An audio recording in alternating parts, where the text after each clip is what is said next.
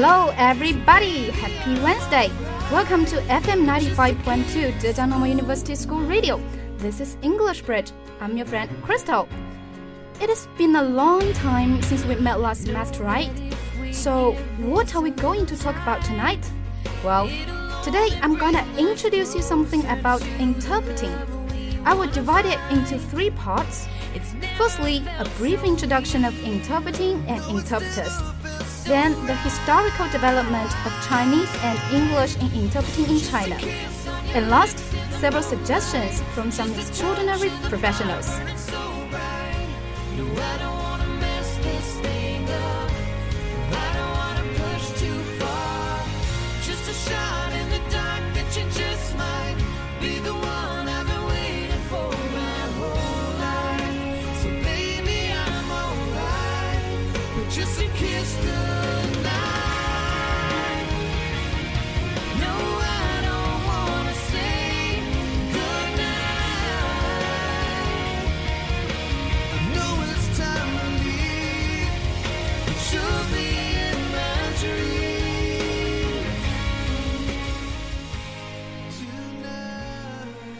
First of all, I'll give a brief introduction of interpreting and interpreters.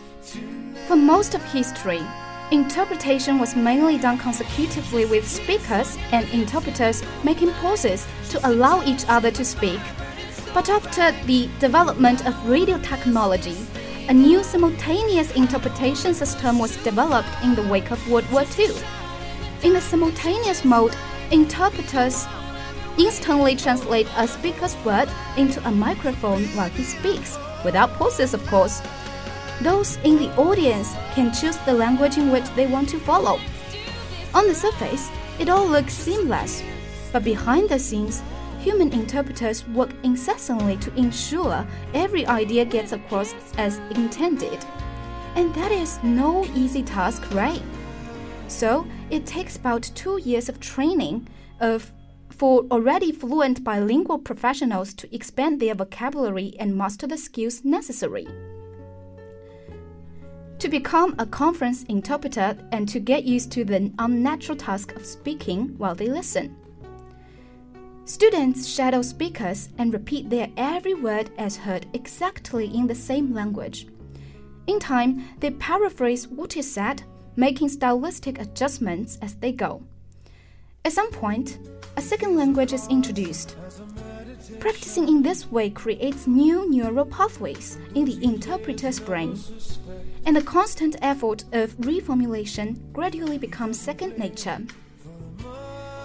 Over time and through much hard work, the interpreter masters a vast array of tricks to keep up with speed, deal with challenging terminology, and handle a multitude of foreign accents. They may resort to acronyms to shorten long names, choose generic terms over specific, or refer to slides and other visual aids. They can even leave a term in, in the original language while they search for the most accurate equivalent. Interpreters are also skilled at keep aplomb in the face of chaos. Remember, they have no control over who is going to say what or how articulate the speaker will sound. After all, a curveball can be served at any time, right? Also, they often perform to thousands of people and in very intimidating settings, like the UN General Assembly. To keep their emotion in check, they carefully prepare for an assignment, building glossaries in advance, reading voraciously about the subject matter, and reviewing previous talks on the topic. Finally, interpreters work in pairs while one colleague is busy translating incoming speeches in real time, the other gives support by locating documents, looking up words, and tracking down pertinent information. Because simultaneous interpretation requires intense concentration, every 30 minutes the pair switches roles. Success is heavily dependent on skillful collaboration. Language is complex, and when abstract or nuanced concepts get, uh, get lost in translation, the consequences may be terrible. As Margaret Atwood noted, war is what happens when language fails. Conference interpreters of all people are aware of that and work diligently behind the scenes to make sure it never does.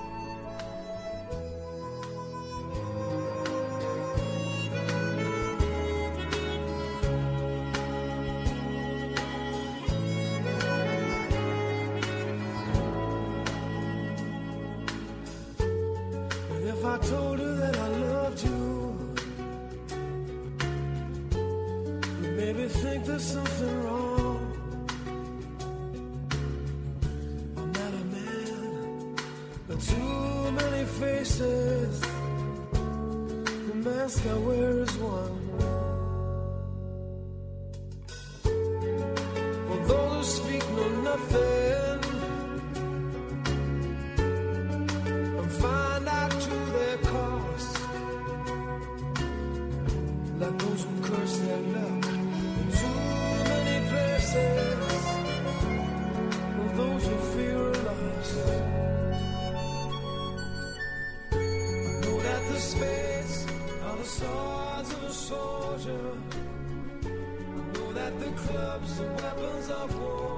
Next, we'll move to the historical development of Chinese and English in interpreting in China. Firstly, I would choose to talk about the development of translation in the late Qing dynasty. At that time, British, American, and other trading empires sought access to the Chinese markets. Many missionaries gained access to China to preach in attempt to save Chinese souls. Though there were not so many people choosing to believe in God at that time, what those missionaries did was help China cultivate early English elites, such as translators, including interpreters, of course. I suppose it was the translators and interpreters that bridge between China and Western countries possible. And then interpreting kept developing.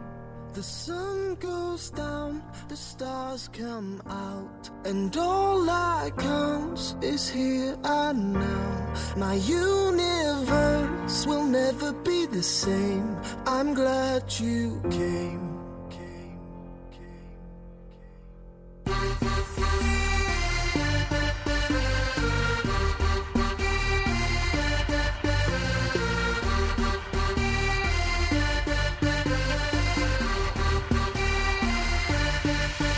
Cast a spell on me, spell on me. You hit me like the sky fell on me, fell on me. And I decided you look well on me, well on me. so no During 1840 to 1901, as the political and economic exchanges between Chinese merchants and foreign colonists increased day by day, Chinese were badly in need of interpreters in many realms. Later, as the earliest school of train, uh, training interpreters and translators, as well as publishing institutions, Tongwenguan was established at the recommendation of Yixing, which advocating interpreting de uh, development rapidly. There, English teaching is always related to the practice of translation. And many students also work as interpreters to contribute to the diplomatic activities of Zongli Yamen.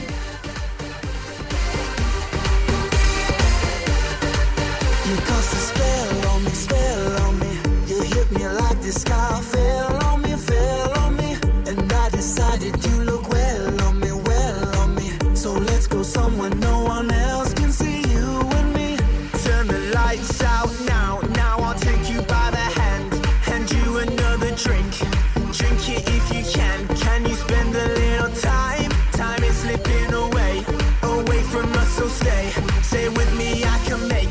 you glad you came. The sun goes down, the stars come out, and all that counts is here and now. My universe will never be the same. In the Republic of China era, translation activities become a major part of students' life. Students took interpretation exams and translation exams every year. As a supplement, the school would organize many practical activities, especially translation and interpreting activities that the students must take part in. At that time, the students also took the responsibility to translate the English texts from all over the world, including diplomatic letters, telegrams, and documents. In addition, there were other tasks. For example, they were asked to assist in checking important documents. Interpretation and translation were a must for every student. When diplomatic events happened, several excellent students would accompany the foreign secretaries or attend meetings as the interpreters or the trainee interpreters. Your fingertips across my skin, the palm trees swaying in the wind. Imagine.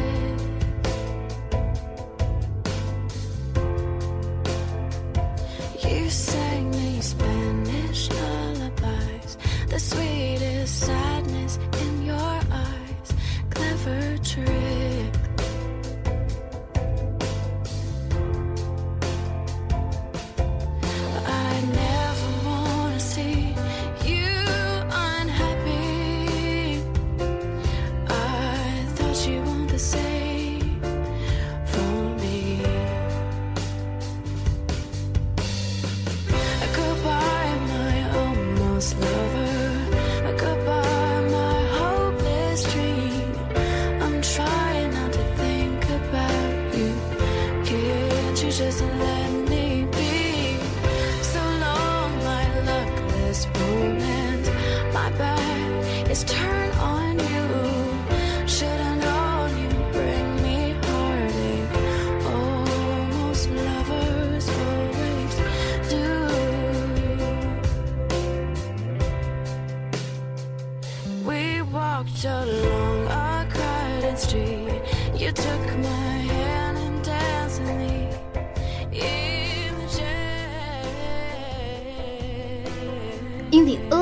People's Republic of China period, interpreting developed as diplomatic and international events increased. But the real golden period of interpreting development appeared in the reform and opening up era. Now we all know that interpreting has fully developed as we have specialized interpreting and translation colleges and related majors in order to cultivate professional and extraordinary interpreters and translators.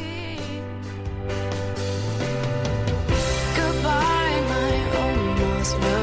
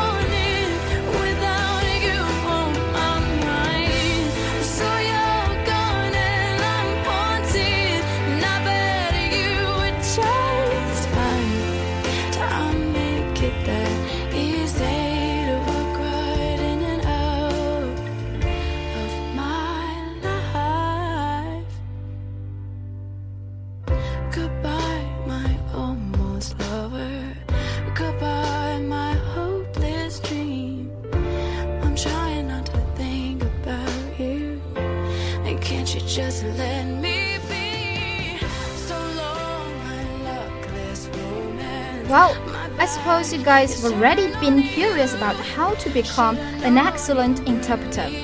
Then, in this section, there are several suggestions from some extraordinary professionals.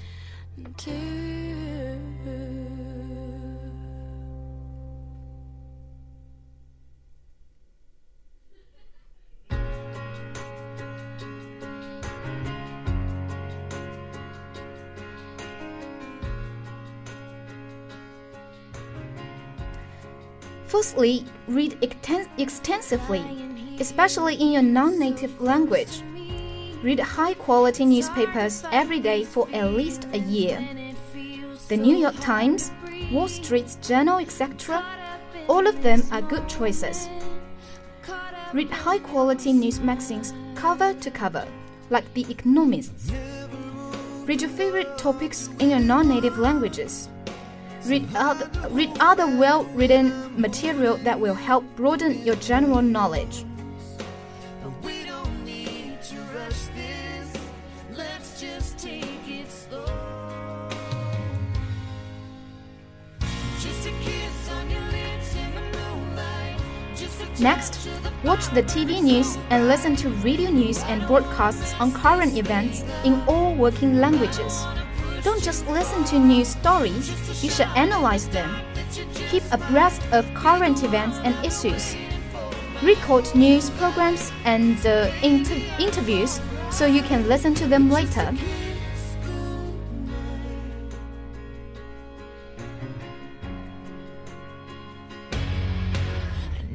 Next, strengthen your general knowledge of economics, history, the law, international politics, and scientific concepts and uh, principles. Take college level courses, review high school texts, etc. Strengthen your knowledge in a specialized field.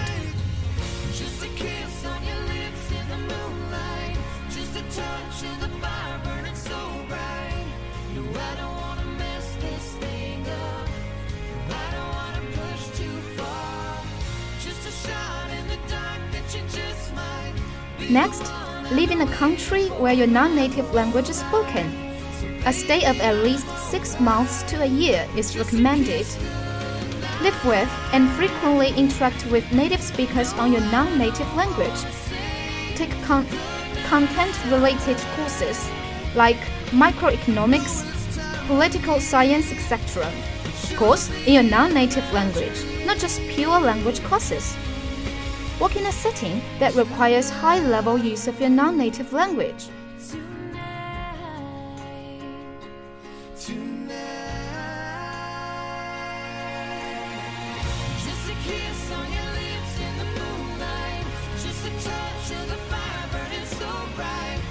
Next, fine tune your writing and research skills.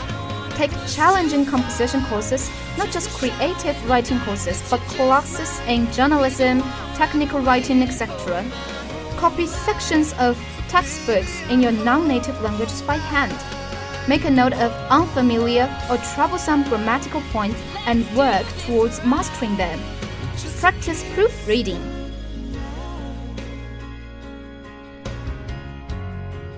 With a kiss goodnight.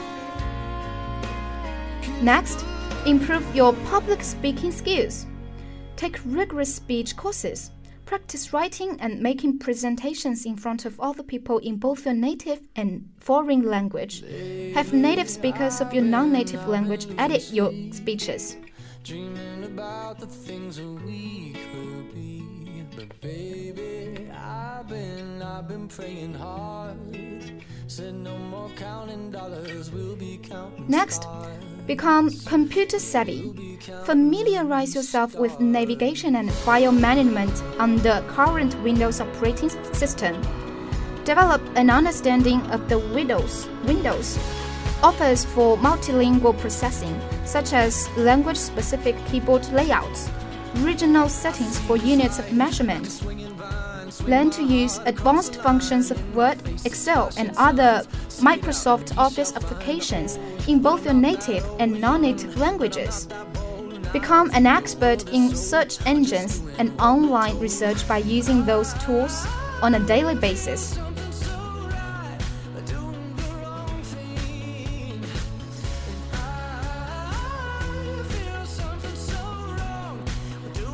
And last, be prepared for lifelong learning.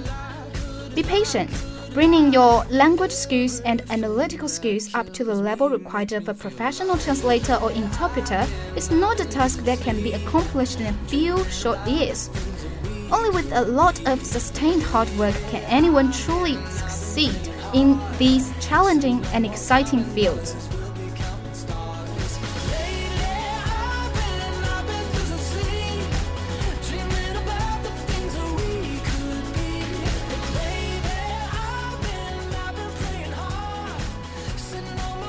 Finally, let's enjoy some excellent Chinese English interpreting, interpretation from professionals. 合则两利，斗则俱伤。 A peaceful and harmonious bilateral relationship between these two countries will make both winners, while a confrontational one will make both losers.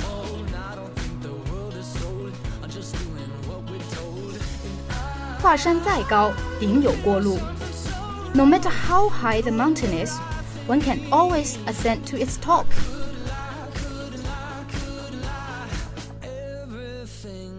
drowns me, makes me wanna fly.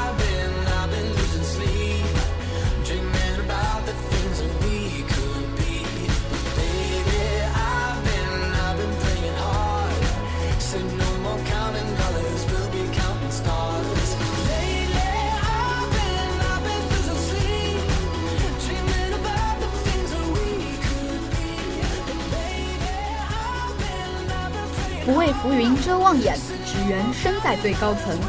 We have no fear of the clouds that may block our sight, as we are already at the top of the height. 三十而立，四十而不惑。The Chinese people often say, when turning 30, one should be able to stand firm. When reaching 40, one should no longer have any doubts. Everything that kills me 春华秋实，三年有成。Three years is a good time to take stock of what we have achieved in China's diplomacy.